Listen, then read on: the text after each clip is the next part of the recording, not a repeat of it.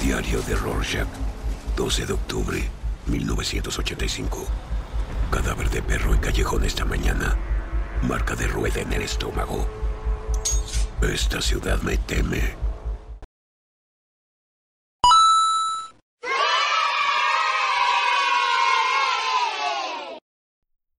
Bienvenidos amigos a un capítulo más de Anima Cine.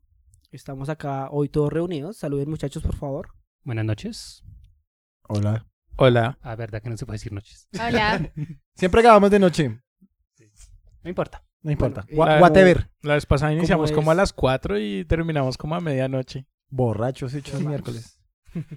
Bueno, y como es debido, es nuestra marca de agua de- del podcast, nuestra querida frase, que dice así.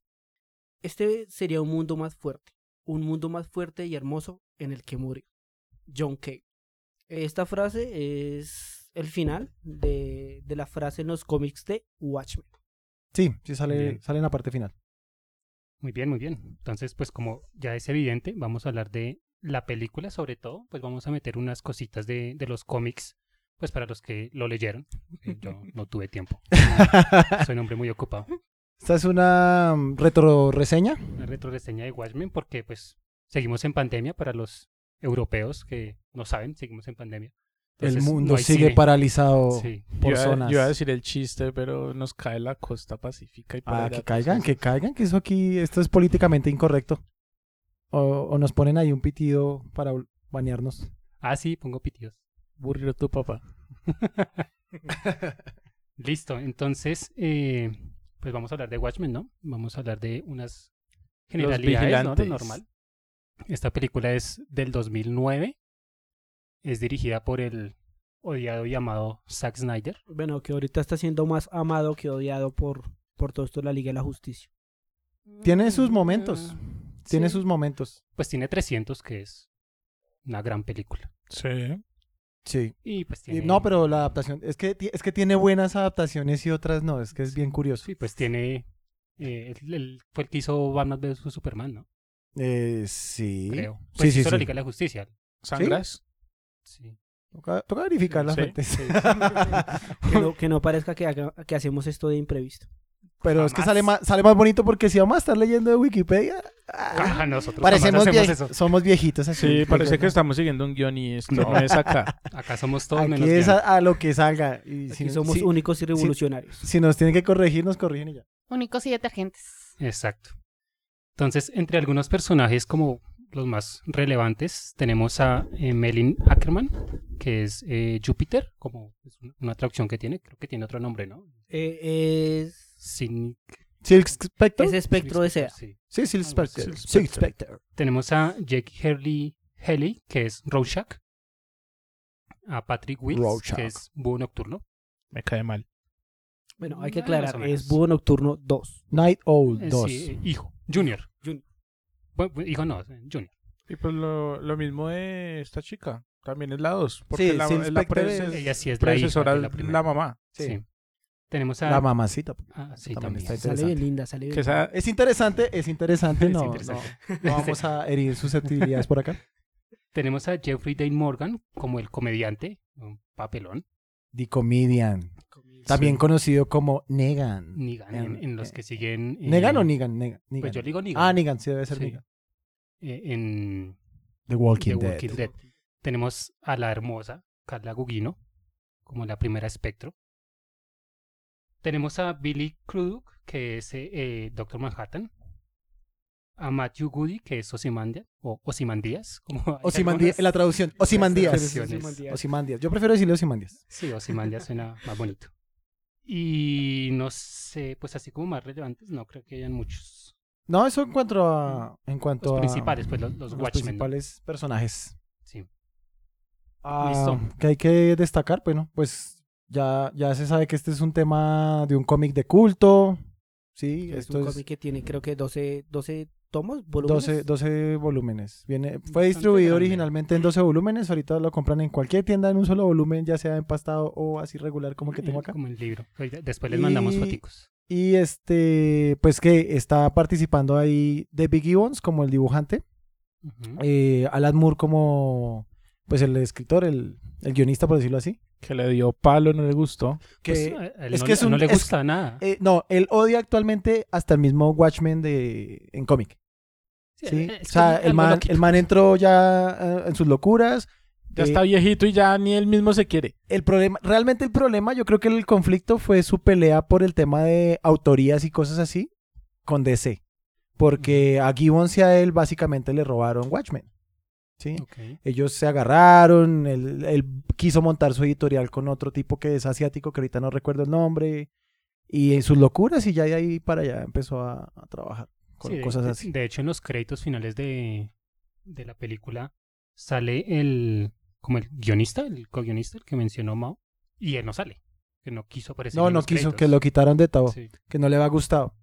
Ahora, para mí, antes de entrar en, en, en- De en escena de lleno, para mí sí es estúpido realmente que Alan Moore desprecie esta adaptación de Watchmen, porque comparado con las demás adaptaciones que trataron de hacer de las películas de, de los cómics de él, perdón, eh, quitando V de Vendetta, esta sería la, la- para mí la mejor. Sí, de, de hecho muchos, no me incluyo, pero muchos piensan que es la mejor película de Zack Snyder. Entonces, pues por algo será, ¿no? Sí. eso es. Pues, De pronto no he leído el cómic como yo, y por eso la quieren. eh, retomando pues como al estilo del cómic, del dibujo, todo esto, la ambientación con la película es muy acertado. Entonces por eso me, me gustó bastante. En lo poco que leí el cómic. Pero extrañamente la película, a pesar de todo, no... Bueno, estábamos viendo que tuvo una inversión de 130 millones de dólares y recaudó solo como 183 y alguito más. Entonces, a pesar de que la película es muy buena, tuvo que haber algo de fondo para que no dejara que la película recaudara más. Quizás de pronto unos temas de censura cuando salió o algo porque... Sí, claro. Claro, el recorte es, es, es bárbaro. Eh, el, el otro problema que tienen cosas de Alan Moore como V de Vendetta es su contenido anárquico, ¿no? Entonces, esta es otra de las novelas que, que va un poco más allá de eso y, y, y, pues ustedes saben que eso opaca en temas políticos, bla, bla, bla. Pero yo creo que lo que más afectó es que, es que para, yo creo que para estos costados, ¿sí? Digamos, aquí Latinoamérica y cosas así, era muy poco conocido. O sea, no creo que haya sido tan conocido Watchmen porque pues el dilema político es muy, pues es global, sí, pero es muy ah, de la, de la vaina patriótica gringa, ¿no? Sí, eso era lo, lo que iba a retomar. Es que, digamos que todo, o sea, estos son un cómic de culto, lo que se decía. Esto no cualquiera lo conoce. Eh, pues de cierta forma, lo que se decía también la duración de la película, o sea, tres horas y media para una película eh, espanta gente. Eh, lo que se decía contenido para adultos porque hay unas escenas, digamos, no sexuales, pero hay otras que son gore, pero muy, o sea, muy, Y muy visual, explícito. la escena del, del, eh, en el que están en el cielo y, y la lucecita, esa escena es perfecta. Es, Sí, es- La, es la- escena de sexo entre Búho Nocturno y... Sí. No, Ah, Ahí ya estamos haciendo spoiler. ¿Qué les parece si pasamos a la sinapsis para resumir cuál es este universo? Mm, Sí. sí. Para los que no lo conozcan. Adelante, Jaime. Bueno, en estudio. eh, básicamente la película es de superhéroes. eh, tiene pues un tinte un poco extraño. Digamos, hay una ruptura en que primero como que cumplen el sueño americano. Uno de los gran- grandes ítems de la película es que ellos sí derrotan a Vietnam en la guerra gracias a los superhéroes. Que eso es algo que no pasa realmente. Pues estábamos ahorita hablando de si ellos son superhéroes o son solo héroes. Porque ellos no tienen poderes como tal. O sea, solo pues el Doctor Manhattan, ¿no? Pues digamos, bueno, digamos que es- yo lo sentí así y la idea de la película en la, la que la venden es hasta la, hasta la guerra de Vietnam, ellos son como superhéroes, ¿sí me entiendes? Porque cumplen ese rol patriótico y demás. Después de que sube Richard Nixon y gana la guerra de Vietnam, eh, se supone que ya ellos quedan marginados y pierden como esa connotación de superhéroes que, que tenían. Pero pues, ya, ya no lo necesitamos. Sí, lo que pasa es que bueno, sí, eh, o sea, tiene razón. Pasa a ser un conflicto de tipo Batman. Entonces, Batman no tiene poderes, pero es considerado como superhéroe, por decirlo así. Eh, aquí pasa lo mismo. Es, gente que decidió hacer justicia más allá de, de lo que está reglamentado, o sea, lo que puede hacer la policía. De hecho, la historia arranca, por lo menos en el cómic, con, con los Minutemen. Ajá. que ellos son como la liga inicial de héroes callejeros, desmascarados, de gente loca que se puso a cascarle a, los, a las bandas y a los ladrones. El inicio de Kikas. Y, y sí, exacto. Entonces es, es, es ese concepto como del paramilitar, ¿no? Del, del, del que va más allá de la Sí, ley realmente a, sí, ejecutar y hacer, eh, dar orden a las cosas de acuerdo a lo que creen que es correcto, ¿no? Que eso es lo, lo peligroso. Pues es la, la mano derecha del Estado, ¿no? Porque es la forma en que los presenta, de alguna manera. Sí, sí, sí, el- el- el- la mano, porque ahí está, ahí está el paramilitarismo Paramilitar, puro, papi. Colombia. Nosotros, lo que pasa es que no, no, aquí no hay Sick Spectre ni nada de eso. Sí, no. Aquí pero- estaba Castaño. Bueno, aquí estaba Castaño y ese era, ese era Sí, uno sí. de los... Doctor Motosierra también por Los ahí. tenemos acá también. No hay nada que envidiarle a Watchmen. Sí, sí, esa es una realidad. Continuando con el- la Bueno, sinopsis. continuando con la sinopsis, entonces digamos, allá hay un, bueno, hay un problema frente a la legalidad de los héroes. Entonces se- eh, solamente quedan unos pocos héroes eh, trabajando como a manos del gobierno estadounidense, claramente. Y, y hay otros héroes que quedan fuera de la ley. Y digamos, en un poco eso se mueve la película. Hay un asesinato de, un, de uno de los héroes que es el comedian. ¿sí? Y viene uno de los personajes quizás más icónicos. Yo siento que esa máscara de, de, De de Rorschach. Rorschach, Rorschach, eh, no es de gratis, pues podría ser perfectamente el póster de la, de la, de la solo, película. ¿sí? De hecho, para mí es el protagonista. Sí, o sea, todo, o sea, él cuenta la historia, es el que envía el, el diario al final, el que cuenta la historia, ¿no? Es, él es, Él el, es- es el que hace las narraciones y estaba una noche Eso, eso me en parece el bar de genial. tal, tal, tal. Exacto, sí, Bueno, o sea, Terminemos la sinopsis y, Y bueno, y básicamente a- hay un asesinato, el asesinato de nuestro comedian, y pues eh, Roshan empieza a, a desarrollar eh, una investigación frente a una... mm, Se me fue la palabra. Frente a un posible asesino de, super- de superhéroes. De de héroes. superhéroes, gracias. Y Entonces, bueno, desde ahí como que desarrolla, se desarrolla la película, pues... Va- vamos a hacer algo para no pelear más con lo de superhéroes. Y es que como entra Doctor Manhattan y él sí tiene poderes, entonces todos sus superhéroes. Ah, sí, quería, dar, quería dar un concepto, eh, bueno, un- una cosa. Eh, creo, creo, creo que Doctor Manhattan, el nombre es así porque uno de los primeros proyectos de... Sí, el proyecto Manhattan. de, de la bomba y- la bomba de hidrógeno eh, en 1940 fue Proyecto Manhattan entonces creo que por eso es el nombre de Manhattan porque él nace de una fusión nuclear como en el 58 según el- la historieta Y, por esa razón es que eh, el Doctor. Manhattan tiene un símbolo en la frente que creo que es el átomo de hidrógeno. Sí, es un átomo de hidrógeno. Eso es Entonces- el símbolo de un átomo de hidrógeno. Cultura con No, animación. No, la simbología en Watchmen es, es amplia. O sea, si uno detalla el cómic o la película, eh, ve los matices de, de la simbología del pensamiento, yo creo que Alan Moore, por lo menos la carita feliz, con sangre, el reloj del día del, del apocalipsis, entonces Sí. que, que ese reloj sí existe para los que no saben.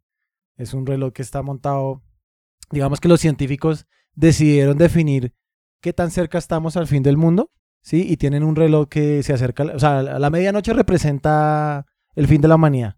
Y en estos momentos creo que estamos en minuto 40 eh, al fin de la humanidad. Pues tal vez porque como hemos evolucionado también, el tema es que tenemos la capacidad de destruir nuestra propia existencia ahora sí. Sí, hace 100 años, no sé, hace 200, no había esa capacidad. Pero después de la, del, de- de la- del análisis con la bomba atómica y todo eso, eh, sí estamos ahora en capacidad de destruirnos, no solo con cosas atómicas, sino con virus, Cualquier cosa. virus como el COVID y cosas así, que Sí. quién sabe. Atómico. Se dice atómico. Bueno, yo, Sí, qué pena, yo quisiera, no sé, no sé cómo lo, cómo lo vean ustedes, si lo abordamos e- esta película por dos frentes. La parte eh, como película como tal, visualmente, y ya el trasfondo que tiene eh, pues todo, todo este movimiento de, política y de superhéroes y todo esto, ¿no? Quisiera empezar con, pues, con el director. Yo siento que, el, pues sabemos que Zack Snyder es muy visual, es un director visual, él no es un director de, de actores, no, no hace buena ¿Selección? dirección de, de actores, no es el mejor, se ha notado en Batman y Superman, sigo insistiendo. 300 no es la mejor película de drama así ¿Quiere superactuado, conflicto? es visual. Pero el cómic es la misma vaina. Exacto, a eso voy. cómic- Entonces, estaba pensando yo en estos días a qué director hubieran podido contratar que no fuera tan visual, sino que le diera mucho más eh, protagonismo a los actores. Y pues definitivamente quedaría uno como en desbalanza, ¿no? O sea, si contratamos a otro director que le dé mucho más protagonismo a ellos, le bajaría lo visual. Entonces, por ser un cómic, no le daríamos tanto agrado. Ah, está difícil esa cuestión. Está difícil. Sí, porque definitivamente la, la actuación es buena y, los, y lo- el cast es excelente, Es muy buena. Pero no, no transmite lo que quería transmitir Alan Moore, ¿no? Que es sobre todo la interacción de esos personajes. Acá yo no lo veo tan Es marcado. que es demasiado extenso, o sea, lo que ya hemos dicho en otros podcasts, tomar 12 tomos de un cómic y meterlos en, no sé, dos horas de película es muy complejo. A mí me parece que Zack Snyder en esta llegó a un equilibrio entre, entre la fotografía que refleja los momentos clave del cómic y la interacción suficiente de los personajes. Sí, de hecho, de hecho, a mí me parece que, que lo que es eh, Night Owl y lo que es Rorschach, sí tienen ese, ese nivel de, digamos que esa versatilidad de representar el mismo personaje del cómic. Y, y Rorschach lo hace en cada cosa que está, sí, sí, sí, sí. que está trabajando. Yo creo que lo que hay que mencionar antes de, de- de- de seguir con esto es cada personaje, quién es. ¿Sí? ¿Quién, Sí. es, quién es cada personaje y, y por qué es tan importante dentro de la historia. Listo. Cada uno escoja uno y arranquemos. Rorschach. Les ganó. Comedian. Rorschach. Listo, pues es el, el- es el que tiene el, el eje central de toda la película, ¿no? Doctor Es- Manhattan. Casi todos nos, nos, nos vamos moviendo por él. Él, eh, pues para los que o no han visto la película o no la tienen muy clara, es el que tiene la máscara, eh, que de hecho está basada, o al menos en la película, por eh, los test de Rorschach, ¿no? Que son estos, estas figuras a blanco y negro para, pues, de psicología y todo este tema, ¿no? Ahí tienes el origen de la máscara. Sí, en, en el cómic, como les mencionaba hace, hace un rato antes de grabar, en el cómic, si no estoy mal, eh, como esta no es una película en- netamente eh, de sci-fi o fantasía, ¿no? Porque el único superhéroe, como, como decía Angélica, eh, es Doctor Manhattan. Y no por cosas extraordinarias, sino por, digamos, algo plausible en el sci-fi, como eh, estas cosas de, de lo atómico, ¿no? Esta, como le pasó a él. sí. Entonces, en el cómic, eh, la máscara de él es porque eh, tiene, tiene dos telas en la máscara y entre cada tela tiene una tinta negra que, que detecta como las emociones de él y por eso cambia visualmente. No es algo así como una máscara Yo, mágica o cuando, algo así. Cuando la estaba más chiquito, pensaba en los tazos. En Ah, ¿los que cambian? Los tazos que... de- Ok, Entonces pensé que la, la máscara de Roshan era un tazo. Sí. Feliz, enojado. Sí, feliz, la enojado. máscara es lo más curioso, ¿no? El Sí, efecto es- es muy aleatorio, ¿no? Sí, Eso es raro. exacto, Muy bonito. Entonces, este personaje es más, más que un superhéroe. Muy bonito. Bonito. O sea, el efecto que tiene la máscara. Ya me ¿no? imaginé a, a así bailando algo kawaii ahí de anime. bailando ahí eh, con su tutú. Eh, él es un antihéroe, definitivamente. Es un Deadpool, pero sin tanto chiste. Como un Constantine, ¿no? Pero como loco, no sé.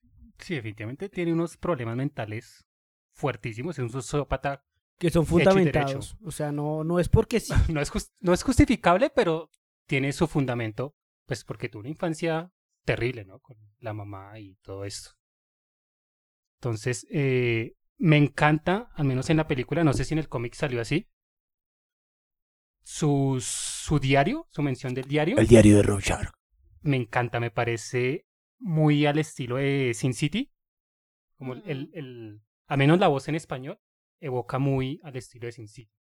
Me encanta esa parte. Como ir jugando Resident Evil ahí viendo los diarios. Leyendo que, bueno, eh, hablando de esa voz en español, siento que la voz en español es más profunda que la misma voz en inglés. De hecho, de varios Sí. personajes, hasta Osimandías. el de Osimandías me parece que es mucho mejor la de español que, pues, la de inglés, ¿no? El original. Sí, exacto. Y, y ya como para ya finalizar este partecita de, de mi personaje preferido, creo que es una de las personas que jamás querría encontrarme en un lugar cerrado, en una cárcel o algo así. Pero pues si usted, No. si usted no Sí es un violador o un asesino, hermano, no le va a hacer nada. Tiene que usted Sí, ser... o- es que que usted qué está haciendo en su tiempo libre. no, nada. Pues ya. Está Ah, bueno. con. Tal vez si escucha esta reseña y no le gusta, te mata. Probablemente. ¿Qué, qué le pasa a cosa Snyder, Sí. perro? Ah. Tin. Me quitó la máscara. ¡tin! Listo. Entonces, otro personaje. ¿Quién sigue? ¿Sigo yo? Sí, seguía. Eh, continuamos con eh, Edward Blake, también conocido como el Comedian. Eh, este es un personaje el que inicialmente se estalla toda esta investigación a lo largo de la película porque él muere. Y bueno, y ahorita vamos a presentar, él es un, uno de los integrantes de este grupo, el cual pues fue una figura de victoria militar durante las guerras. Y también estuvo eh, como agente secreto para el gobierno de Estados Unidos. Que por esto fue que... Desmontando países comunistas y cosas así. Sí, que por acá Colombia también. Se supone que hablan de la Operación Cóndor, que es como la operación norteamericana acá en- aquí en Latinoamérica y de Vietnam. O sea, nos visitó. Sí, Sí, sí, él fue allá y apoyó a Pinochet y tal. Sí. Sí, él estuvo por ahí haciendo travesuras. Y, y vino aquí y fundó la Sauce con el amigo. Con el innombrable. Con el, sí, Con el hijito. Doctor Motosierra. Doctor Si, si- Motosierra. si existe Doctor Manhattan, este es Doctor Motosierra. Eh, bueno, eh, este personaje es. Aunque él muere al principio, eh, a lo largo de la película van mostrándonos quién fue él, qué hizo. Porque él también era un personaje de estos que era un, un desgraciado. Eh, muestran que él, en medio de la guerra, asesina a una mujer, le dice: Yo estoy embarazada y tome su pepazo en la frente. De él. Una, de una él, vietnamita, ¿no? que está Sí, una embarazada de él. vietnamita. Si le dicen, mira, te tengo una bendición. Y él no la aceptó. Y toma tu pepazo. Y la lanzó por las escaleras. También eh, era tan bien conocido por decir que el mundo era una broma sádica que solo él entendía. Si este era el... el... Eso, eso me sonó muy a The Joker, ¿no? sí, sí, sí, tiene, tiene sus tintes. Y como él dice, el mundo es un chiste, pero no dije que fuera gracioso. Sí, y además es que él era eh, este militar que, digamos, cuando se... En, en el transcurso de la película hay un momento de que se sale como las, las ciudades de control y él va como a controlar la gente porque, digamos, la policía estaba en paro.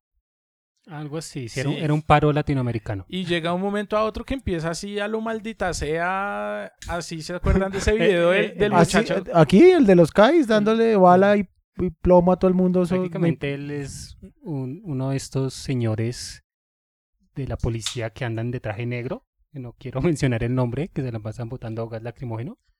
Venga, ¿ustedes se acuerdan de hace unos años esa. Hubieron unas protestas que un, un joven que le dispararon así con una. A quemarropa. A quemarropa. Así llega el comediante en una parte. así. Pues a Dylan, a Dylan ahí en la... Más reciente. Sí, pues, es Dylan más también. reciente. El más reciente. Haz de cuenta que Comedian fue el piro ese que le pegó Sí, a él ella. había visto de Watchmen. Yo creo que sacó ahí la idea. Yo creo, sí. Otra cosa que quería decir de, com- de Comedian es, bueno, le estaba diciendo a Jonathan que pues se- creo que se me olvidó mencionarlo, pero eh, tiene una bueno, el intro de la el intro de la película es una canción de Bob Dylan, que es Ujú. de The Time is Changing, algo así. Los tiempos están cambiando, tiene otras cositas. Sí. más. Hay una parte en la que pues muestran a Comedian, si no estoy mal. Y, y se supone que a Comedian le atribuyen la muerte de Kennedy. Ah, Eso fue genial. Uy, sí, ese pedazo. Entonces, no, pero es que... que Haci- haciendo. Sí, haciendo sí. un- una parte a los personajes que a ir nombrando. Sí, definitivamente tenemos que hablar del Pero intro. él, pero él no muestran que él mató a Kennedy. Sí, sí, sí. Pues muestran que fue el que disparó. Muestra que fue disparó. mu- Sí, se sabe hay pero pues no sí. se sabe, solo se sabe que el man está armando ahí su, su franco. Sí, no lo dicen, pero pues... Pero Gallina sale es- todo, o sea, cuando por ejemplo la anterior Sil Specter estaba embarazada que ya se iba a retirar, la escena, o sea, la, la fotografía es ellos en, en, como si ellos fueran la última ¿sí? como si ella fuera Jesús y el resto fueran los, los es- apóstoles. es- ese intro es... el intro, por ejemplo, Doctor. Manhattan tomándole las fotos en la luna a los astronautas. Ahí lo que yo entiendo es que Doctor Manhattan teletransportó la nave y al astronauta para ir a tomarle Para las allá. fotos en la luna Ajá. y decir que alunizaron Exacto, y sí. montar, o sea, están diciendo como si el alunizaje fue una farsa. Sí, no, todo, todo el trasfondo que tiene es- ese intro, a pesar de que no profundiza mucho, obviamente, no, como decíamos, no lo puede hacer, sí nos muestra la decadencia de estos superhéroes, ¿no? Lo, lo que pasó con esta, pues no me sé los nombres porque pues pasan solo en el intro de esta superheroína eh, de negro, que es lesbiana, que es cuando Sí, ves a la, sí, no la enfermera súper icónico, Ah, bueno, ese- es esa que- imagen. Ella es que de los Minutemen. ¿no? Ella es de los Minutemen. Y, y la, la, la imagen es súper icónica del beso ahí en Sí, Nueva exacto. York después del fin de la guerra, ¿no? Sí, y, y sale El gran muerta. El gran con primer beso, algo así se llama la, El cuadro, la- el la cuadro, la foto, fotografía. Y dice mueran zorras lesbianas, aparece Sí. después muerta la... Después sale otro, otro superhéroe que como que enloqueció, algo así, que se lo llevan. Sí, el hombre es insecto. sí, algo así. Bookman. Insetman. Ujú. Es Bookman. Bookman. Entonces sí, ese intro, pues no, no, como les digo, no he visto el cómic, pero creería que retrata muy bien es- esa parte inicial del cómic. De hecho, no. De No, hecho, esas tomas son muy de Zack Snyder Sí. porque no sale nada de eso en el cómic, ¿no? Tenía, tenía entendido que era, pues es que él, él- él- es como bastante estricto con esas tomas, ¿no? Que sean exactamente como salen los cómics. No, yo, yo creo que le metió, es- eso se lo metió él ahí como para darle picante al tema. Para- Además que, eh, acuérdense que lo otro que no hemos dicho en la sinopsis es que el mundo quedó pausado básicamente en una guerra fría, pero la diferencia es que Estados Unidos sí ganó a Vietnam, como dijo Jaime, sí le ganó, ganó la guerra de Vietnam, no se fue con el ego partido, y Estados Unidos es, es el, el papá del mundo más, más, más fuerte que el papá actual que pinta ser, ¿no? Sí. Entonces están en un empuje con Rusia Ah, mucho más pesado. No sé, si hacemos un, un off topic un momentico antes de continuar. Esto va a salir eh, una semana después, probablemente. Sí. ¿De trompetas? Pero, pero ¿Y trompetas. ¿no? trompetas? Del que todo el mundo estaba pendiente para hacer memes, mano de memes que han salido. Ma-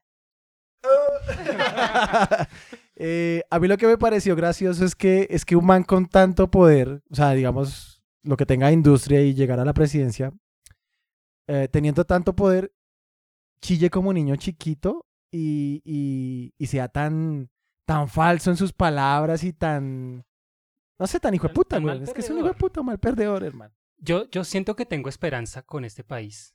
Que si él no ganó, en algunos años estaremos mejor. Que no gane el que dice el innombrable. Pues Yo- va a ganar Fajardo. No se sabe, el tema es que estamos en lo que denominan el siglo bisagra y los eventos, dependiendo de cómo se acomoden, hacen que el mundo Lo- los o- engranajes. o los engranajes eh, de definen en estos momentos si vamos definitivamente de culo para el estanco a nivel mundial o, o vamos a cambiar de una forma drástica como va a venir el mundo a ser. Ojalá. Yo digo que este platanal se va a terminar de hundir. Pues no sé, yo Le hundo este. creo que sí tengo esperanza, pero el problema es que es que digamos este país nos ha encasillado lo que hablábamos en del blanco y el gris que mencionaba Mao. No olviden mi blanco y mi gris. No, que en este país seguimos en el blanco y negro, entonces cualquier eh, pizca de, de inconformidad frente a, a- a alguna posición del gobierno se torna como petrista o izquierdista. o- De hecho, para los dos lados. O sea, no es por ser de, de- de izquierda. ellos. ¡Petrista! Ah. Pero para los dos lados. sí, O sea, uno no puede estar inconforme con nada de ninguna parte de las dos. seguimos polarizados. Porque La palabra. de culo para el estanco. Pero bueno, Y ya, listo. Cierre el off topic. ¿Quién seguía con su personaje? Ah, bueno, voy con Doctor Manhattan entonces, ¿no? Eh, antes conocido como el Doctor John Ostater, ¿es que es Ostater? Es un científico nuclear, una vaina así. Atómico. Y, y bueno, él es el, el- el real superhéroe, porque debido a un accidente nuclear, como todos los super, la mayoría empezaron a crearse, una fusión nuclear. una, una fusión. Entonces, en, en- en un experimento él quedó atrapado y, y bueno, eh, digamos que se, se destruye, ¿sí? Se, se vuelve nada. Y la historia de él es que mm, tiene como ese conflicto mm, de conexión con la humanidad y pasar a ser eh, un superhombre que se puede teletransportar, que puede modificar la materia a su antojo, Que tiene clarividencia. Que puede ver el, sí no es no es como es no es omnipresente pero pero puede ver eh, diferentes futuros. Pero el, todos él, con relación a él. A o sea tiene sí. que rondar a, a- o bueno eh, eh, digamos que hay extensiones en el cómic de Watchmen que es el de Doomsday Clock en donde parece ser que él ya entiende que puede llegar a ver más allá o sea es más poder el que tiene todavía. De hecho es catalogado como uno de los seres más poderosos del universo de DC a pesar de que todo el tema de Watchmen ocurre en un universo que hasta la versión de Alan Moore estaba totalmente desconectado de Superman y toda esa gente. O sea, no nada Ok. que ver con ese universo. Pero en el de Watchmen, eh, él pasa a ser el, el- el- el superhombre, como lo definen ahí. El, el superhombre es norteamericano, que es el, de- el deseo de... el, superhombre existe y es norteamericano. Exacto, y es, y es como ese guiño, creo que al tema nazi, que, que ellos buscaban ser los super soldados, los superhombres, y, y estos manes, ah, pues lo logramos nosotros. Y entonces eh, él se vuelve la herramienta de, de guerra, gracias a él básicamente se gana la guerra de Vietnam, los, los mismos vietnamitas piden eh, arrodillarse frente a él y, digamos, Rendirse. rendirse ante él. Sí, Eh, algo, algo que me gustó mucho cuando Estados Unidos le está buscando a él es su logo, porque ellos quieren que represente al país. Y él dice, yo solo voy a ser representado por algo que yo comprenda. Y se hizo el átomo de, de hidrógeno en la frente. Esa Ajá, parte sí, me sí, pareció bacana. Entonces es un hombre que si se fijan tiene un trasfondo científico, lo que quiere decir que ya de por sí su relación con, con- con lo espiritual no está tan dada, sino está más al hecho científico. Y pasar a un cuerpo que comprende todas esas mecánicas de, de, no sé, la cuántica, cuerdas, toda esa vaina científica, eh, lo empieza a ir desconectando un poco a poco de lo complicado y complejo que es la humanidad. Entonces su misma relación amorosa es complicada, la relación actual, porque él estaba casado y, y conoció a, a Sid Specter y se empezó a mozar poco a poco y, y se separó por eso. eh, hace que, que- que- que esas pequeñas cosas lo, lo, digamos, le compliquen un poco la cabeza, pero él siente que, que eso es lo que lo mantiene conectado por, por la forma en la que está empezando a ver el universo, porque ya es, una, es un hombre que ya no está viendo la humanidad, sino está viendo el universo entero, cómo funciona. Digamos que, bueno, uno de los problemas que tiene nuestro doctor Manhattan es que a él se le acusa de, de originar cáncer, ¿no? Entonces, digamos, ahí viene como uno The Cancer. de cáncer. Eh, viene uno de sus cáncer. problemas con, con su humanidad porque pues siento yo que a pesar de lo poderoso que él siente ser o cree ser, eh, como que está produciendo cosas que son de alguna manera como inevitables. Entonces también siento que es un golpe ahí que él tiene como su a su humanidad. Exacto, y, y bueno, el punto importante de Otto Manhattan es que al ser tan poderoso, es lo único que, que tiene pausada la, la- la guerra fría que hay entre Rusia, digamos, los países comunistas y los países capitalistas. O sea, es, es, es lo que Trump necesitaba para mantenerse en el poder, Sí, pero pues no, no, no, existe. Sí. Entonces llegó Biden. Sí, este personaje, eh, aparte de Rocha, creo que es el, el más relevante y, y visualmente es el que más eh, las personas tienen en mente cuando hablan de Watchmen, ¿no? Efectivamente, de hecho, de hecho es no solo lo poderoso, sino que en el cómic se relata, o sea, en, en la película también se retrata mucho, pero hay que, hay que tomarse el tiempo de detallarlo y es, es que a pesar de ser un- un- un- una entidad tan poderosa, sus conflictos siguen siendo humanos, porque sus preguntas son las que la humanidad trata de resolver, ¿sí? Y entonces ese, esa- ese, ese conflicto interno que él tiene hacia la sociedad, hacia la relación de los humanos, es, es lo que lo hace un personaje tan peligroso ¿sí? Para la humanidad en sí, porque pues él está tendiendo a, de hecho lo dice The Comedian, dice cuando mata a la mujer embarazada le dice como tú pudiste convertir la bala en agua, tú pudiste parar las balas, etcétera. Eh, evitar que me cortara la cara. con Evitar la que, botella. exacto, y, no y no hizo. hizo nada, dijo Dios se apea de nosotros porque si usted ya no está sintiendo nada por la humanidad, entonces eso es lo que lo hace aún más peligroso para todos. Digamos que yo lo interpretaba como, bueno, se supone que nosotros como seres humanos tenemos un problema con la, ¿cómo decirlo? Con la finitud, ¿sí? O sea, digamos, tenemos pensamientos todavía muy finitos, que no, que no salen fuera de, lo, de nuestros contextos y que, digamos, hay cosas del universo que aún no entendemos. Entonces, como él, pues desde su parte física, está entendiendo todas estas conjeturas de la humanidad, pues está, rompiendo esa barrera de la finitud. Entonces, por eso ya pierde esa parte humana, Exacto. ¿sí? Porque él está, él está comprendiendo cosas que aún nosotros no podemos comprender. Y eso lo aleja más de la humanidad. O sea, digamos, su, su pensamiento deja de ser finito a volverse infinito. Ese es el eje del conflicto porque e- es, tanto el temor que hasta los mismos estadounidenses, la agencia, no sé, la CIA, yo no sé, el FBI creo, eh, lo tienen controlado y quieren que, por ejemplo, Sigrid Spector, que es la novia actual, esté ahí pendiente y no lo haga enojar ni nada porque pues él es el importante para Estados Unidos, no lo quieren enojado ni bravo ni nada porque no quieren problemas con el man. Por eso se alarman tanto cuando él llega y se va para Marte después de que le dicen que es que él causa cáncer. Exacto. Listo. Entonces vamos con Samir. No, yo ya dije. Ah, no. Ah, Jaime. Sigo yo, Jaime, sigo yo. Eh, bueno, digamos, bueno, mi personaje va a ser Luis Miguel Osimandías. ese está bueno, ese está bueno. Eh, bueno, eh, ¿qué resaltó de él? Pues primero, digamos que eh, él se muestra al final, pero todo lo que, lo que avanza, en lo que avanza la historia es un producto de un plan de él. Si se puede decir así, o sea, todo fue un paso a paso. Eh, él dice en una parte que fue capaz de engañar a Manhattan. Eh, creo que nombra un artefacto o, o nombra un metal, no recuerdo. Nombra algo en el que dice que él pudo como eh, derrotar a Manhattan como su Taquiones. ¿Cómo? Taquiones. Eso. Usando taquiones. Eh, usando taquiones él pudo de alguna manera pues desorientar a Manhattan, que eso es un logro brutal. Segundo, físicamente, digamos que en su formato de pelea, siento que le podía romper el culo a todos. Sí, obviamente. O sea, digamos, eh, o sea, en términos de, de héroe, ¿sí? De fuerza, él es el más poderoso físicamente.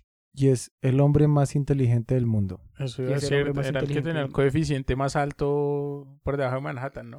Sí, que ahí, ahí viene. Pues era muy inteligente, pero no sabía que nosotros íbamos a hacer un podcast de... Sí. Que viene, que le iba a la- llamar Luis Miguel Osimantías. Viene la partecita final de. Que bueno, no, no la mencionemos de una, pero su sketch final de que dice lo que va a hacer. Ah, su- sí, sí, sí. Su prototipo de villano de cómic, que hasta él mismo lo dice. Es muy, muy era bueno. Alejandro Magno. Eso, eso retrata lo, lo que Alan Moore hace en su trabajo. Y es que él descompone la, toda esta idea que existe de los superhéroes y, y retrata más sus conflictos que tendrían por humanidad y cosas así como pasa con The Voice, que próximamente hacemos el, el- Exacto. el podcast. Sí, para aprovechar una frase muy actual. Él hace la deconstrucción de, de los superhéroes. Exacto. Sí, que no, no son los superhéroes blanco y negro. Como o todos son Blanco buenos o son malos. Ya son grises. tienen, tienen sus, sus cosas eh, muy humanas, ¿no? Muy de voice también, pero no tan al extremo. Que nos hacen ver que sí tienen sus no conflictos internos. El Rorschach llegó al extremo cuando muestran esa... Bueno, sí. Cu- Cuando le está eh, contando la historia de por qué se terminó de volver así. Sí, muy fuerte, ¿no? Sí, es que, es que retratan los matices, ¿no? Está, o sea, fíjate cómo hemos ido, ¿no? Eh, hemos estado Rochard y, y le pasa lo que le pasa con, con el tema de la niña. Eh, Sí. De Comedian también. Y de, cada uno se va desconectando de, se va a los límites de lo que sería como su humanidad. O sea, no, no, ya no, ya no tiene, no trata de mantener un equilibrio, sino que ya se van al extremo. Entonces, por ejemplo, Rorschach ya lo ve todo o, o blanco o negro y él se va a ser el protector de lo blanco. Mientras que Comedian se da cuenta de que la humanidad es un problema ni el, el, el hijo de madre y simplemente se vuelve se vuelve malo, se vuelve muy paraco. ¿sí? Y, y Ozymandias también se da cuenta de que este, este tema está complejo, ¿sí? Y, y digamos que se vuelve malo, pero de una forma más, ah, no sé, más analítica. O sea, el man analiza qué es lo que, que para, digamos, cambiar el mundo con la monstruosidad que es la humanidad, él tiene que ser un monstruo mucho mayor. Pero no, no se toma como un monstruo mayor. A mí, a mí lo que me parece importante es que él descompone el sentido de la humanidad. Entonces, el humano es diverso. ¿sí? La, eh, hay una gran pluriculturalidad en, en el mundo. Entonces, lo que él hace es buscar un ícono que sea de común acuerdo para que la humanidad se vuelva a unir en un solo propósito. Pero no es un acuerdo, es un... O sea, lo único que él necesitaba era como un enemigo que a todo el mundo le influya miedo y el único que les puede influir miedo a todos es Manhattan Pero, y por eso les volteó todos a Manhattan. pero el, concep- concepto está bien porque, digamos, no sé si han visto el Día de la Independencia 2, No. que es mala. Sí, y o sea, guácala. es Sí, mala. y guacala. Pero el concepto es el mismo. Se supone que la humanidad, Pero, eh, pero ni siquiera tenemos que irnos a la 2, la 1. bueno, Que sí en es la buena. 1. Bueno, Sí, en la uno, En, pero la es 2 que- es más marcada porque él, él dice, eh, creo que incluso en, la- en las primeras frases de, de- de la película dice como eh, desarrollamos tecnología, la humanidad rompió sus, sus, sus, sus discordias Ah, sí. porque entendimos que hay algo más grande que nosotros. Que el, el concepto no está tan mal. O sea, él, él es como un Thanos, ¿no? La- las cosas que tiene, que hace son malas, pero su ideología es muy buena. Sí, pues no me parece. Digamos que esa visión de se necesita el sacrificio de unos pocos para que, digamos que la paz sea mundial, es, es, es un concepto que él tiene ahí, ¿no? Un sacrificio loable. Sí, entonces él, él lo maneja de esa forma.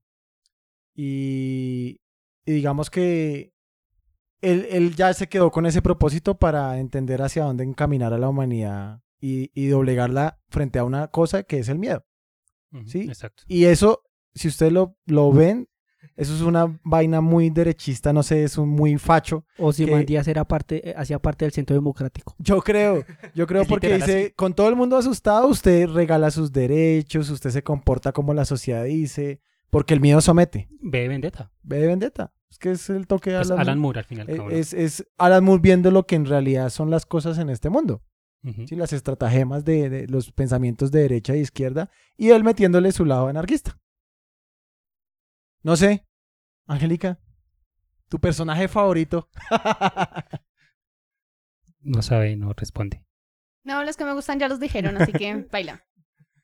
y Listo. los demás son feos. ¿Qué opinas, Eh, ¿qué opinas de Nike Owl? No, pues no me parece un, un buen personaje, o sea, pues es que, bueno, lo que estábamos comentando ahorita era que digamos que era como esa conexión que, que el Doctor Manhattan tenía con, con el mundo, ¿no? Pero igualmente siento que esa conexión la tenía más el Doctor Manhattan hacia ella y no es que ella lo estuviera generando, ¿sí? Entonces, Esa sigue Spectre, sí. sí, por eso, de ella. Yo. ¿qué puedo opinar de nuestro búho Ah, nocturno o- 2? otra cosa que me parece estúpido era que decían que de, pues de todos ellos la única que sabían, em, digamos que su alter ego era pues Osimandías.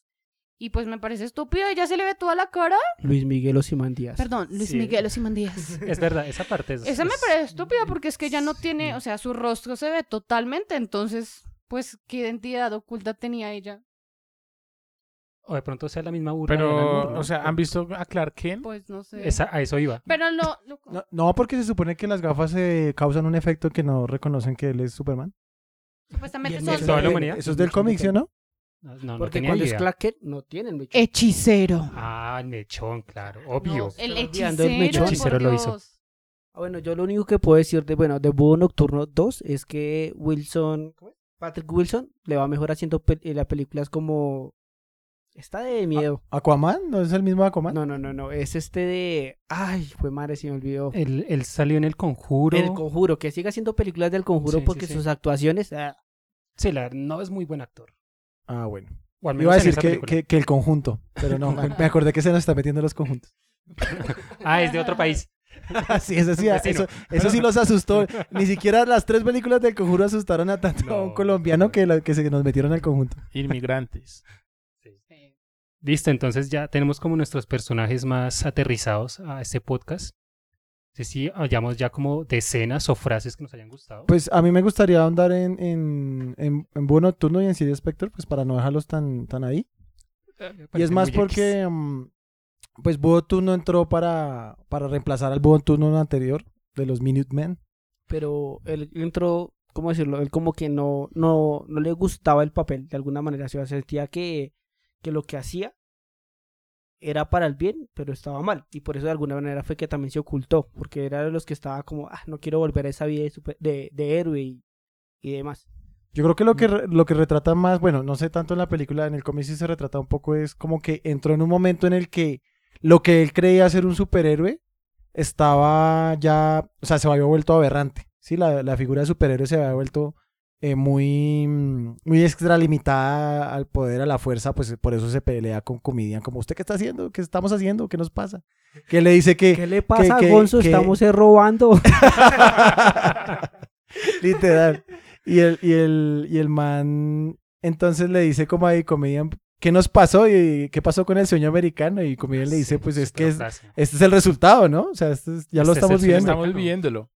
Sí, que en- viene una de las frases más icónicas de Watchmen, ¿no? Eh, bueno, pues parafraseando. eh, que ¿Quién los defiende a ellos? Ah, ¿quién vigila a los vigilantes? Sí, no, no, no. Who watch no, the Watchmen? No, no, no, ¿no? La de que Eh, la Contra que ellos dices- mismos. Sí, La- que dice que... que Que ¿quién nos dice que le digo, que dice que me dice. que agarro y que le dice. Que agarre que le digo que quien nos protege y que agarre que me dice, pues los protegemos de ellos Ah, sí, mismos. nosotros. los- Dice que, no, que quién nos protege. Nosotros. ¿Pero de quién? Pues de ellos mismos. Y- Y que agarre bueno, que le digo que... Allá confundimos a media. Sí, me confundieron a mí. Eh, pero, Suco, soca.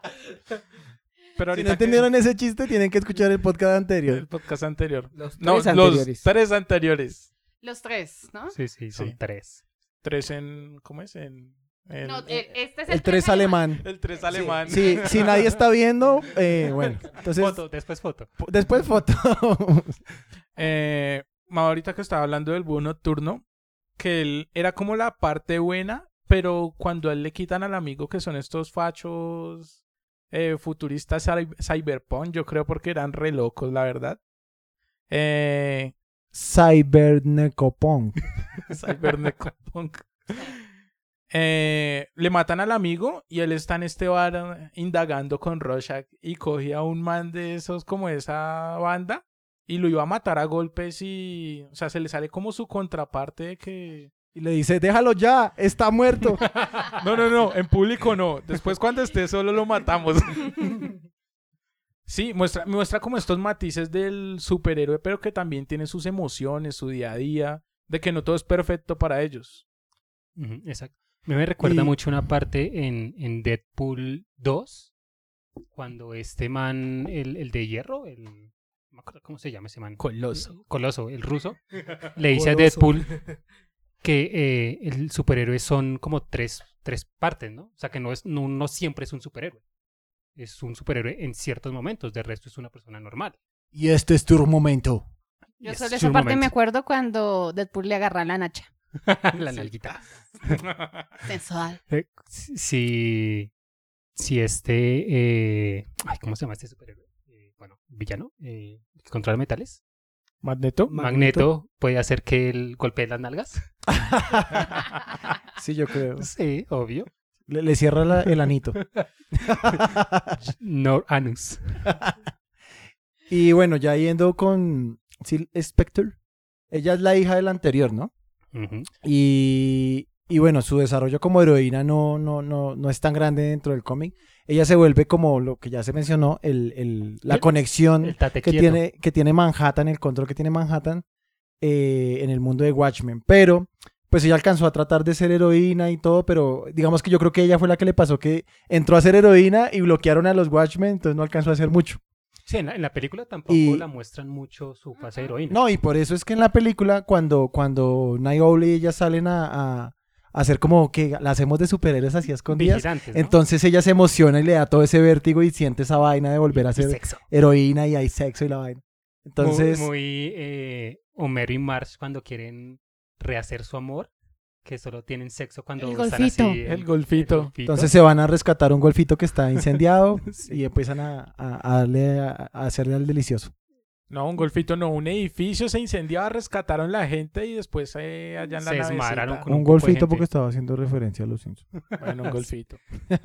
Entonces, la importancia de ella es, es, es que ella es un hilo, y esto yo creo que lo sacan, yo creería que lo sacan de la teoría de cuerdas y cosas así, de, de cómo el universo está atado de cierta forma o las estructuras están ata- atadas así. Y ella, el trasfondo es que eh, ella tiene una conexión especial entre The Comedian, la mamá y, y Manhattan, ¿no? Es que, muestra la complejidad y el desarrollo de, me doy cuenta de que, o sea, Manhattan mismo dice como dentro de este caos nacen cosas hermosas y, y dentro de tantas cosas tan caóticas y complejas estás tú. Y hay esperanza y, es, que y es por, ayudar. y por eso yo creo que la iconografía al estilo de la última escena en donde la anterior Sid Spector está embarazada de ella Ujú. es Sí, que importante. como su, su flashback ahí con, con ese, que se da cuenta que el comedian era el papá y y re loca la mamá, ¿no? Porque la, la intentó violar. Estocolmo. Ujú, síndrome de la Estocolmo se- violar enamoró de su no violador, la violó en ese momento porque llegaron el resto. Pero sí resultó que sí. Who did vieja se justice? enamoró, o sea, súper tostis la. Ahí, ahí quiero, no sé, eh, sacar a, a- a colación un tema y es que eh, las adaptaciones o las continuaciones que han habido de Watchmen eh, han sido malitas para mi punto de vista serie. De- del cómic. Ah, Entonces cómic. el cómic eh, tiene otro que se llama Doomsday Clock. ¿sí? y trataron de relacionar el mundo de Watchmen con el de DC, con una historia súper rebuscada y la verdad me parece malo. Pero la serie, que es la, la que salió en HBO, sí toma este tema de Hooded Justice, ¿sí? Y un poco un pedacito de Rorschach y a Manhattan y crean una historia muy bacana y muy bonita dentro del mundo de Watchmen. ¿Sí? Y, y- y, eh, vale la pena también detallarse esa serie porque, porque es una historia que no, no es que le dé la continuación al mundo de Watchmen, sino que crea una historia interesante alterna. O sea, es una historia, es un spin-off, se le diría eso, ¿sí? Como... Pues el spin-off sería antes, ¿no? Sería una secuela, pero... Sí, es pero como una secuela, pero no- no directamente. No se mete ya con esta complicación, sino ya los conflictos son otros. Como a, a raíz de esto... A raíz, salió. exacto, sí. Bueno, Muy es que interesante. haciendo un poco referencia a eso, yo siento que Watchmen quedó así y así está bien. O sea, no se puede hacer otra cosa porque, digamos, quedan muchas dudas frente a su final. Pero así está bien. O sea, Y- no, no hay la necesidad de hacer otra cosa. Y- y Jaime lo dice muy bien. Lo que pasa, o sea, la serie logró hacer, romper, digamos, esa premisa. Que Watchmen como está como, como obra, tú la prefieres así, ¿sí? Y, y, eh, digamos, la serie logró pensar en que sí se podía hacer otra historia buena, ¿sí? Pero a pesar de que fuera tan buena, no va a romper lo que es Watchmen por sí, Sí, sola, claro.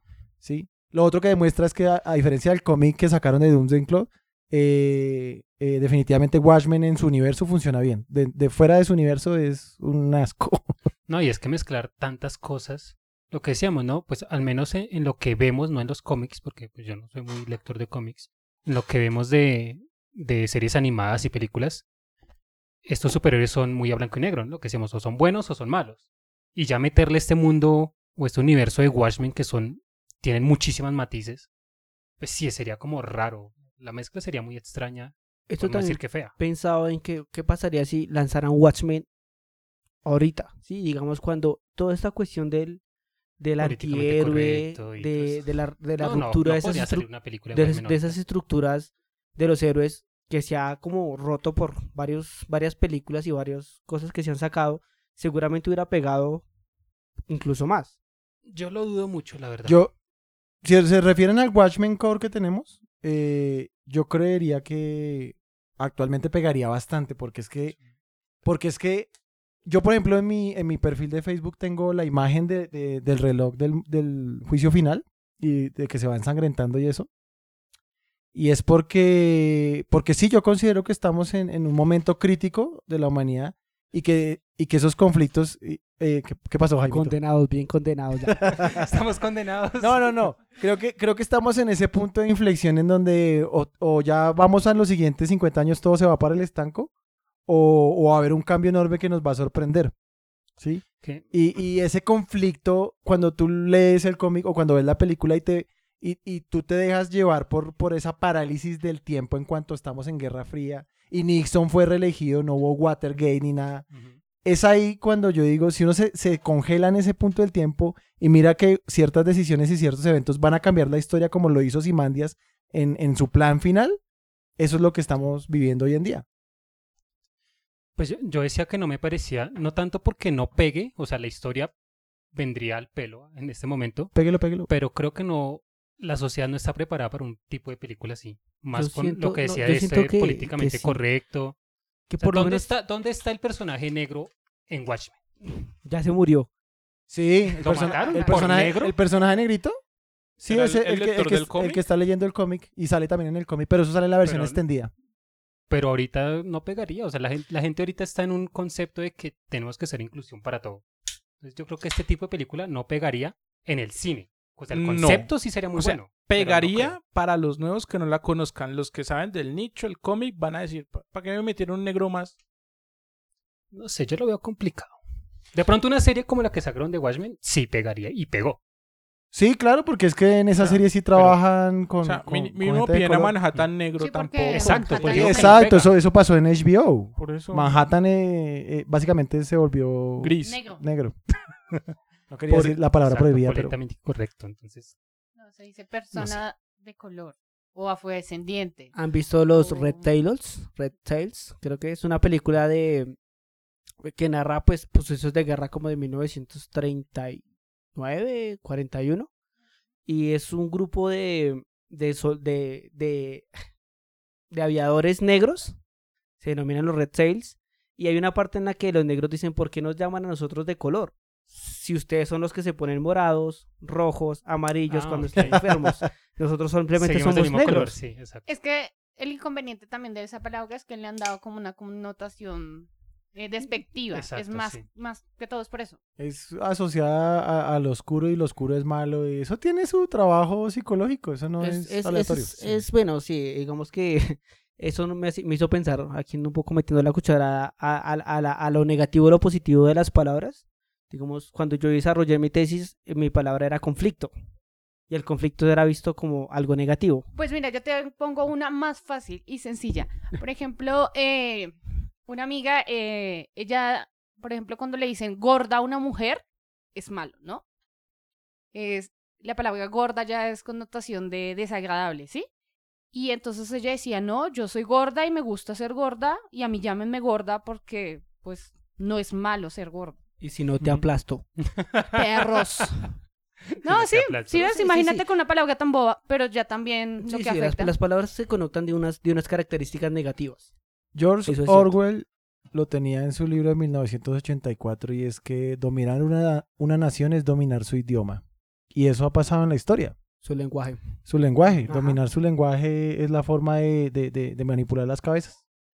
Pero es que es tan, tanto estereotipo porque a un, un negro entre negros se dice negro y todo bien, pero vaya un blanco y dígale negro, fue puta, También, como- bueno, también se supone Porque el es que eso afecta a ambas partes. Por lo que decía Angélica, porque nosotros, bueno, no nosotros, la, el general tiene el concepto de que decirle negro a un negro es racista o, o con una no- connotación negativa.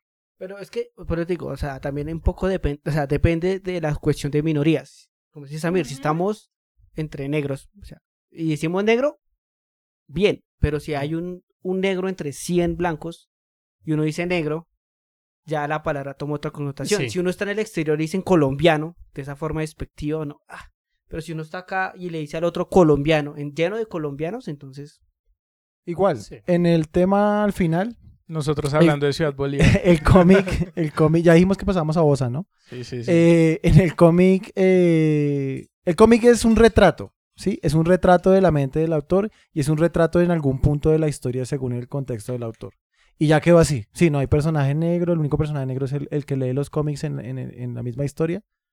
Pero en B de Vendetta tampoco. Si se fijan, no, no, no, no hay nada igual y también está paralizado así en ese punto de la historia. Y, y no creo que haya habido problemas en Pero ese tiempo. a partir, no tengo la fecha exacta, pero según una- unas vainas que he leído por ahí, como del 95, 93 más o menos hacia acá, ya los cómics y todo el universo DC y el universo Marvel han cambiado sus superhéroes. Ustedes ya saben que el Spider-Man actual es, es, el, es el de Multiverse, Mike Morales. Se imaginan un Black Panther Ya, blanco. ya la- la- es el tema de, de las mujeres, es, el plan. es el tema de las mujeres, es el tema de que hay- creo que hay dos superhéroes que son abiertamente gays. Aquaman creo que ya se volvió gay.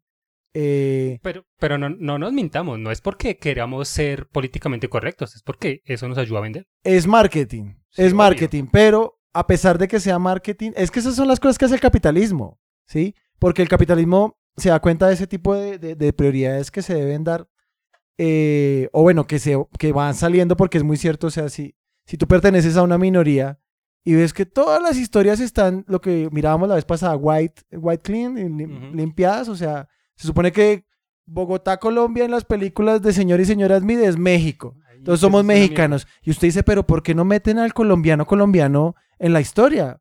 Y, y a veces uno sí siente, ah, cuando es con uno ahí sí es importante. Obvio. Y a veces no entendemos al otro porque es que nosotros no somos negros, entonces ¿por qué nos va a importar? Exacto, sí. O no somos lesbianos Doble o, moral. o gaychos. es una cuestión de empatía. Esa, esa es la palabra de este siglo XXI. La, la empatía, Falta la empatía. conexión, nivelarnos. Porque el mundo está volviendo plano, esa es la verdad. Superficial y plano. Y esas luchas ya se están volviendo superficiales y planas. Y el mercado las supo tomar. Oye, pues vendemos camisetas del Che. Imagínense. Sí, ese es. Pero bueno, volvamos. Volvamos a Ahora, Watchmen. volviendo Sí. a Watchmen. Yo quiero mencionar lo que, lo que quería retomar de lo que hablamos la vez pasada, bueno, hace unos minutos, sobre esta frase que se echa Osimande, Osimandías. Osimandías, Luis Miguel que me Miguel pareció genial. No sé si es salido del cómic, me imagino que sí. Cuando César su speech, su speech de lo que piensa hacer, ¿no? Y que está eh, Búho Nocturno y, y. Y Rorschach le dice, después de que se cascan, bueno, los cascan porque ese man es súper teso, y les dice, eh, bueno, que te vamos a detener, ¿no? ¿no? No lo vas a lograr o algo así. Sí. Sí, pero ahí, para, como estamos llegando al clímax, entonces toca como hacer el resumen, ¿no?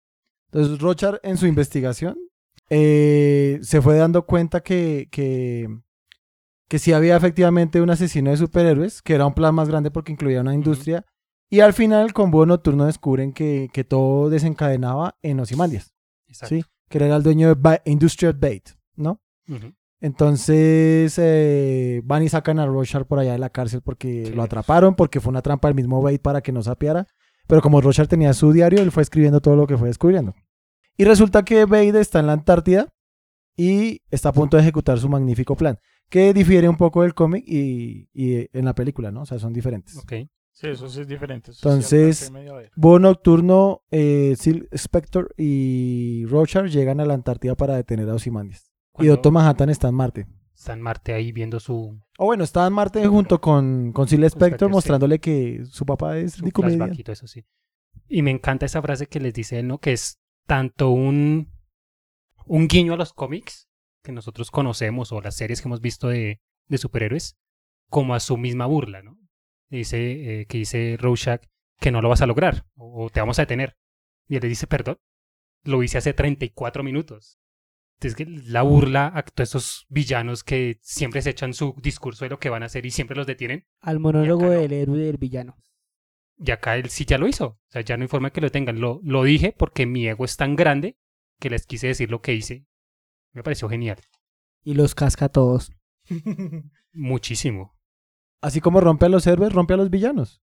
Sí, un villano no va a ponerse a ejecutar un monólogo, sino que arma un partido político y se toma el país por 30 años y monta un marrano de presidente. Eso no se pone a echar monólogos, el man monta y ya. El man sabe lo que hace. Aunque los monólogos del man son muy buenos. Los monólogos de la motosierra se le dicen. Son buenísimos. O sea, Pues llaman masas y todo. Claro. ¿Estamos hablando de Ozymandias o de quién? Ah, perdón, sí. Sí, o sí, o sí. De Ozymandias, o sí, de Ozymandias, Ah, ok, de perdón. Ozymandias. de Ozymandias. Sí. eh, otra frase que me gusta mucho. eh, ah, bueno, ya la mencionamos. La de, la de contra ellos mismos, ¿no? Entonces no, ya la dijimos. Sí, no. Ya, mucha cerveza. No, hay, hay, no, es que tiene momentos épicos la, la serie. O sea. Lo que el- yo mencionaba, Snyder es, el es visual. el comedian combatiendo a la gente y ya extralimitándose y diciendo como nada tiene sentido, o sea, somos Ay. una sociedad salvaje, esto no va a cambiar, si yo me porto muy bien no va a diferenciar a, a alguien que se porte muy mal y la, y la misma Silvia Spector uno le dice a la hija como nos llueve igual a justos y a injustos. Entonces, Hay algo que yo quería preguntarles a, a ustedes que vieron los cómics. Esta parte de cuando llega es, eh, Doctor Manhattan, que creo que creo que no creo que sí lo alcancé a leer, que al final cambia, ¿no? Eh, Ah, no para... es Doctor Manhattan, sino Sí, es otra cosa. la- Entonces, el, plan final. de, el plan de, mm, de Ozymandias fue eh, asustar a la humanidad y la forma en la que lo hizo fue haciéndole pensar a la humanidad que Doctor Manhattan había explotado varias ciudades, como con un poder así súper atómico. Y eh, entonces él por eso hizo que, que acusaran o que le hicieran pensar a Doctor Manhattan que él había provocado cáncer en sus allegados para que se fuera para que él se conflictuara y se fuera y asustara a todo el mundo. Que de hecho cuando él se va todo el mundo como, no, se fue Doctor Manhattan, ahora sí los rusos nos van a atacar y todo el mundo se asusta. Es que es, ma- eh, es más, él dice que le, le desarrolló un perfil psicológico, Psicológico. Ah, sí, dice como que, que, le lo, tomó lo- tiempo, pero que se lo, lo desarrolló. pensé, lo, lo analicé y sí, sí, sí. Entonces lo, lo atacó psicológicamente, asustó a la humanidad con eso y lo que hizo fue que el mismo Doctor Manhattan le ayudara a crear una tecnología que digamos es de explosión a nivel, a nivel atómico Atómico. que, nuclear. que atacó varias ciudades en el mundo al mismo tiempo. Algo así como Terminator cuando manda sus bombas nucleares de un lado para el otro. Algo así, pero en pequeña escala, con tal de que la cantidad de muertos no fuera mayor al beneficio de que la humanidad se uniera para estar en paz. Ese fue el plan en, la- en la película. Entonces, Sí, y simularlo que la explosión fuera en una magnitud X para que fuera que él, le echaran la culpa al doctor Manhattan. en unas ondas, en unas ondas específicas. para sí, que pues, sí, como- sí, que la frecuencia del ataque se sintiera como lo que hacía Doctor Manhattan con sus poderes. Sí, que se, de hecho visualmente se ve como que es azul y todo Pero, pero a mí me parece que, de que, millos. que Ozymandias, Solo millos loca. que Ozymandias es, es, es, digamos, no es, bueno, es malo porque parece que es un antihéroe de los, de los, de los pilos. Pero lo, lo, lo, lo complejo del asunto es que él se toma el tiempo de, de ponerse esta diadema y poner el televisor y decir, voy a sentir cada una de las muertes más eh, que están en ese momento. Que él lo dice. Dice, me tomé el tiempo de, de, de sentir cada una de esas muertes. Él lo Ok. dice ahí sentado frente a los televisores. Pues entonces en el cómic sí es diferente. En el cómic, él tiene un grupo de investigación en la Antártida y están eh, eh, con la genética. Entonces, con la genética crean un monstruo bien raro, un pulpo, un calamar gigante, una vaina así. Y él lo que hace es que lo teletransporta, hace que lo teletransporten a Nueva York, al centro de Nueva York. Y sale el bicho y aplasta toda la ciudad y todo el mundo cree que es un ataque extraterrestre. Ok. Entonces eh, la humanidad se une es porque piensan que hay un enemigo mayor que es un extraterrestre. Y eso lo conectan en la serie, lo más de chévere. Entiendo. Pues viéndolo así, sí, sí siento que es mejor el final de, de la película. Por todo lo que lo ha trabajado. Porque le Sí. mete mucho énfasis al Doctor Manhattan. Sí. Pero no me parece tan malo tampoco el final del cómic. Porque se me hace que es como busquemos una razón absurda, tonta, para que se una la humanidad. sí. Y, Sí, la diferencia es que, la- digamos, la diferencia fundamental que provoca la película con el cómic es que el Doctor Manhattan es, la, es el inicio, ¿sí? Y el cierre de, de la forma en la que la humanidad se va a calmar un poco para el plan de Bate. En cambio, en la del cómic, Doctor Manhattan es, es la esperanza. Y a pesar de que hubo el ataque, como él ya se había ido en el cómic, Doctor Manhattan realmente no hace nada. ¿Sí? No, ok. Entonces, el abandono de Doctor Manhattan fue lo que dejó a la humanidad como, bueno, nos toca por nosotros y si no nos unimos, nos jodemos. Porque Doctor Manhattan no va a volver. Lo que dice Jonathan, pues bueno, lo veía una vez como, una vez leyendo un- unos textos, eh, decían que el problema de, de, bueno, digamos, uno de los gestores del capitalismo es el cristianismo, ¿sí? Porque como somos semejanza de Dios, somos, somos lo más cercano a Él, entonces todo está hecho para nosotros. Es uno de los Mm, fundamentos del capitalismo. Entonces, Sí. por eso es que nosotros nos reciclamos, creemos que todas las especies están a, nuestro servicio, que todos los recursos ambientales están a, a nuestro servicio. Sí, sí. Y uno va y mira a Jesús y ese man es más comunista que la mierda. Sí, yo no sé. Bueno, ya meternos en esos temas Esos temas es religiosos, complicado, eh, pero bueno. Doctor Jesús. El punto es a lo Sí. que a lo que mencionaba antes, ¿no? Seguimos pensando que en, en, en este momento en el mundo no es nada más grande que nosotros. ¿sí? O sea, ese es como el pensamiento que está teniendo la humanidad. ¿no? Sí, siempre pareciera Sí. que no nos viéramos como humanidad, sino como superhombres. Exacto, como o sea, super seres. nosotros, eh, o sea, hasta el momento somos lo más grande y lo más imponente del mundo. Supersonas. Somos el- Entonces el, ne- superhombre necesitamos de algo fuera, algo fu- fuera del mundo que... Su merced. bueno, necesitamos algo fuera del mundo que realmente como que nos, nos haga poner en cintura y nos haga pensar otra vez desde abajo. Lo cual, lo cual no, no está mal y se ve mucho en mucho tipo de películas. Me acordó de Armageddon. Armageddon es igual. Viene un meteorito Todo mundo se une. para pues para contrarrestar esto, que hasta el final, cuando ven el meteorito, todo el mundo empieza a rezar y todo el Me acordé de la jeta de cuando- Aerosmith. Sí, yo acá con el micrófono. Sí, sí. Sí, el, el concepto no es nuevo, obviamente, pero la forma en que, en que lo plasma Alan Moore, pues sí es muchísimo más político, ¿no? Obviamente. Sí, claro, porque, o sea, el tema, o sea, ahí el tema es cuando se limitan los superhéroes, ¿sí? Los conflictos y los problemas políticos que eso acarrea. eh, una humanidad en conflicto, ¿qué es realmente o, o cuál es el plano, cuál es la cosa que nos va a unir como humanidad para salir adelante? Y ya, yo creo que ese es como el core, ¿no? Sí, sí, Como, sí. ¿será que es que necesitamos un mal mayor para unirnos para el bien? Probablemente. entender que el universo, y lo leía en esa teoría de- del año, ah, del siglo bisagra, que es que es, la humanidad se tiene que parar en este momento a entender que el universo es supremamente caótico y peligroso y que nosotros, a pesar de eso, ya nos estamos, estamos acercando a, a nuestro propio fin por la forma en la que estamos manejando nuevas tecnologías y cosas. Entonces que o nos tomamos el tiempo de sentarnos y definir para dónde vamos porque estamos en un punto clave, o dejamos que las vainas sigan yendo así, administradas por idiotas, y se acaba todo como Aquí- pasa en... Aquí fue. Y aquí fue el Armagedón. Sí. Sí, sí, literal. Entonces, ¿Será Apocalipsis, hermanos? entonces ya para finalizar este podcast, conclusiones de la película. Por mi parte, eh, pues lo, lo mencioné en un principio, eh, con este director Zack Snyder que es muy visual, netamente visual para mí, que se nota, su, sus colores son muy oscuros, eh, su, su Yo no- slow yo no los motion. os- oscuro, los denominaría fríos. Yo, Sí, le, unos yo lo denominaría negro. ne- porque negro. Para satisfacer a Samir con su- temas de con inclusión y negro. cosas así. Sí, él, él maneja Sí, sí, esos, yo sé esos que más tonos. pelea por eso, por, por- porque Más aboga por sus derechos. Yo solo quiero decirle Le Samir. les amire. Eh, entonces, eh, sí maneja esos, esos temas de, de oscuridad.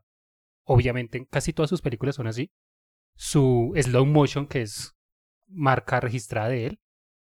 Siento que si se hubiera escogido otro director que plasmara un poquito más eh, la parte de, de protagonistas, le hubiera ido un poquito mejor. Pero bueno, eso es lo que hay. La película me gusta, me parece muy buena. Tal vez porque no he leído los cómics, entonces por eso mismo no, le- no le siento esa aberración. Pero tampoco siento que sea la mejor película de él.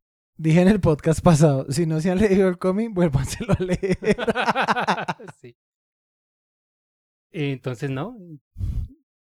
Yo creo que no tengo nada más que opinar por esta película. Me gustó y ya. Yo que puedo opinar para cerrar, eh, nada que la muerte de Rosh- Ro- Roshan, siempre me, me dificulta pronunciar ese nombre, sí me dolió. O sea, la muerte y su muerte y la figura que queda en la nieve, un excelente cierre.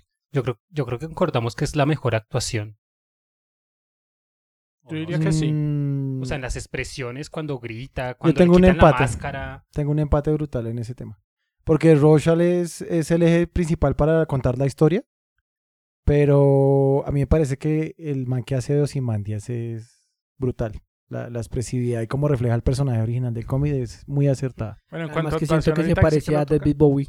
Además que me encanta el speech que el man tiene cuando está hablando con los dueños de, de cosas eléctricas y de tecnologías no renovables como gasolina y cosas así, petróleo. Que les dice, señores, el mundo va a seguir con o sin ustedes. Ah, sí, soy más grande que, que todas sus industrias, todas sus empresas o algo así. Sí, Así y no que les usted- tengo miedo. Así que ustedes verán si hacemos este conflicto público. Pero Man, les dice, puto les amo. dice, les dice, este mundo, no se refiere a la humanidad, dice, este mundo prevalecerá por encima de nosotros. El man lo entiende. Es que eso es otra cosa de- del, del, no sé cómo llamarlo, digamos, son los problemas ontológicos del hombre. Y es creer que este mundo somos nosotros. Y este mundo Sigue. O O sea, sea, no- eh, nos eh, morimos nosotros y sigue. como es más fácil que se, que se pierda el mundo con la pérdida de las abejas que con la pérdida de la humanidad. Obviamente. Que es muy evocado en la película esta de El día después de mañana, creo que es, con Keanu Reeves. Con el hijo de Will Smith. Ah, asco. Uy, no, no sé. que que eh, asco. él envía como un virus, una vaina así que empieza a destruir todo lo que no sea orgánico. Sí, supuestamente eh, es como unos seres que controlan como el universo como tal y que ven que ya la humanidad es el virus y que necesitan destruirlo porque el planeta es, digamos, eh, ¿cómo de- decirlo? Es más valioso que que la, sin la humanidad. Eso me hace acordar de Halo. Halo Envolved. ¿Qué es Halo? Sí, Halo. Sí. Halo pasa eso en Halo. Sí, eso pasa Los en Halo. bichitos que crearon era para controlar ese tipo de cosas. Halo. Ajá. Ay, papi, ahí estamos en bosa, hombre. Eso es Halo. El, el Halo. viejo. Vaya y háleselo en la casa, amigo. ¿Us- ¿Usted qué salía a jugar después del colegio? Halo. Ah, venga la mierda. Yo salí a jugar KOF. Eso cual Tequino Hider. Ese, Yo, yo me siento muy mal porque yo se le era a jugar billar. ¿Nunca echó Metal Slug? Sí, sí. ¿Y no, no cogió la. Heavy Machinga? Era más chinga. Era la Heavy Machinga. Liberando esclavos. Super barbu. Super Alan Moore. Listo. Bueno. ¿Quién más concluye cosas? Eh, en conclusión, a mí la película, yo la he visto, pero por partes, así que no le ha prestado mucha atención. Pero la vi ya como centrado y ya dije, la película es bastante buena. Entonces, pues no, o sea, yo le daría una calificación, un 8.5. ¿Verdad Que hace días no calificamos. Las películas se califican, ¿verdad? Se me había olvidado. Voy con 7.5. Voy con 8-7. A pesar de que la crítica creo que la calificó entre 7, 7 y 6, 7, si no estoy mal. Eran tiempos pasados. Jonas, Yo le pongo un 8. Angélica. Ah, ocho también. Muy bien. Bueno, eh, seguimos con, pues ya cerrando este capítulo. Eh, ¿Tienen saludos? Saluditos. Sí, porque no, no, no Oh. los hicimos al inicio por Hola, mami. pendejos. Si quieren que hagamos el resumen de la serie de Watchmen, por favor háganos en sus comentarios las apreciaciones correspondientes. consignación. Haga- eh, la cuenta PC 110 mil pesos. a Neki, que lo manden a Debbie Plata o Listo. Neki. Vamos, vamos a variar un poquito eh, como para empezar a meter estos nuevos conceptos porque obviamente no podemos hacer podcast de todo, que no nos da tiempo porque somos gente ocupada que trabaja o se emborracha. Que se le dio borracho los podcasts, pero... Entonces, eh, creo que saludos solamente tenemos uno por ahora. Un un nuevo suscriptor a, a YouTube que se llama Jorge Enrique. Entonces, bienvenido. Ojalá le guste y, y nos siga compartiendo. ¿no? Yo, pues yo quería saludar a la gente del Gusano de Seda. Ahí está York, Curico, Andrés, Cronos y Alejandro. ¿Se me olvidó alguien? No. Ay, Camilo. Eh, ellos ayudan a rotar ahí los links y nos escuchan de vez en cuando. Entonces, bien. saludos a ellos. Los invitaremos y les gastaremos un dulce. Ah, Camilo estuvo acá en una grabación. En la, en la grabación que se nos comieron la pizza. Ah, ah, fue él. Listo. Eh, bueno, Angélica, ¿tienes algún saludito? Mi mami. Por el momento no. Mami, te quiero. Eh, bueno, eh, recomendaciones. Sí, eh, tenemos dos recomendaciones por ahora. Yo quiero recomendar una, una serie que salió hace poquito en Netflix que se llama eh, Dama de Gambito. Eh, es una serie que trabaja sobre el ajedrez para los que les gusta el ajedrez. Muy, muy buena. Y gente corrida del coco, porque eso también es... loquísima. La nena actúa súper bien. La niña que hace la vieja actúa súper bien. Tiene eh, conflictos con droga, no droga ilegal. por- De hecho, ese, ese es como lo más interesante porque es droga esta medicada, Calmantes. tranquilizantes, calmantes. Psiquiátrica. Y pues el alcohol y todo esto es muy interesante. Eh, son seis capítulos, si no estoy mal. Entonces, súper cortica, muy, muy buena. Está ambientada en los 60 entonces muy interesante. 60, 70. Sí. Eh, ¿Alguna más? La de la animada, la de Sangre de Zeus. Ah, sí, Blood Zeus, ¿qué se llama? También salió hace poco en Netflix. Y es una serie, pues, va- en animación, no es la mejor, voy a decirlo. Pero maneja unos conceptos que eh, son buenos, que muestran cómo eran los dioses verdaderamente, ¿no? Como el, eh, el aguilita de Zeus, todo bonito. Acercado a la mitología griega. Sí, acercado, Muchísimo. más acertado. Sí, trabaja, trabaja uno, una, una cuestión de, de esa mitología que no he visto en películas y es la pelea contra los gigantes. La, la Los etapa gigantomática. Muy, muy buena. Muy buena. Muy interesante.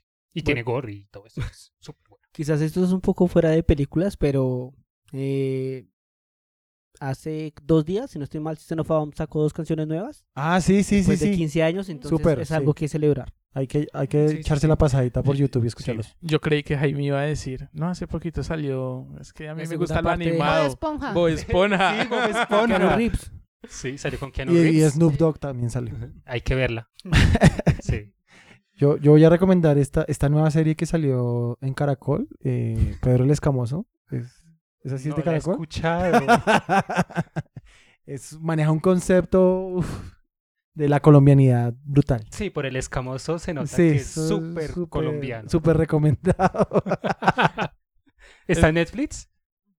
sí, creo que sí, ¿no? No. No. Ah, no, creo que es vi Pasión de Pasión de Gavilanes. Gavilanes. sí. Ah, bueno. No, les tocó ponerlo por... Sarcasmo, sarcasmo. Mi máquina de sarcasmo se va a estallar. Les tocó verlo por Cuevana. No, ni siquiera esto. Bueno, entonces, no, ya para finalizar, eh, lo de siempre, Bueno. redes sociales. Zona Retro. Hay que decir que Zona Retro cambió los sábados. sí, eh, saludando a nuestro querido amigo Eduardo. eh, vamos a estar a partir de hoy. Sí. Bueno, de, a Eh, partir de- de, los, a de los partir de hace sábados. ocho días, porque A este partir de- podcast sale después. de los sábados vamos a arrancar eh, con un nuevo horario en la emisora. Entonces, para que nos escuchen, para que se ajusten de pronto un poco al horario. Saludar a nuestro gran amigo Eduardo. Y ya saben, escúchenos en Spotify, en Anchor, en iTunes, en YouTube. Cualquier like, cualquier comentario nos ayudaría mucho. Estamos en redes sociales como Instagram, Facebook, Twitter. Cualquier monedita que tengan será bien recibida. No, no recibimos limosna, pero monitas de 500 para arriba. Bien. Estamos pensando en abrir un canal en TikTok y todo, entonces En, estamos en está Estamos ya. pensando en, en salir a, a lavar eh, en, lo- en los carros para ver si así nos siguen en redes. Sí, con camisetas blancas de animación y ahí, mostrando tetilla. tetillas. Y listo, no- entonces eh, nos escucharemos dentro de ocho días. Recuerden, los sábados estaremos también subiendo nuestros videos eh, o, o podcasts. Los sábados también como para estar en sincronía con, con la emisora. Entonces también para que tengan todo el fin de semana para escucharnos y, y Y recomendarnos y todo. Bueno, recuerden que también hacemos ahí pues nuestros videitos, también nuestros memes y cositas así, así que cualquier cosa. Por aquí su merced siempre. Sí. Y, y lo que decía Mao, no, cualquier recomendación que quieran escuchar, algún podcast o algo en especial, pues ahí estaremos pendientes para ver si se nos da la gana de hacerlo. Listo. Entonces, chao muchachos. Listo. Se cuidan, socios. en la buena. Nos siguen. Adiós. 3, 2, 1. Ese To- también sirve. Toma 2. Toma 3 ya. Toma 3. Sí, toma tres.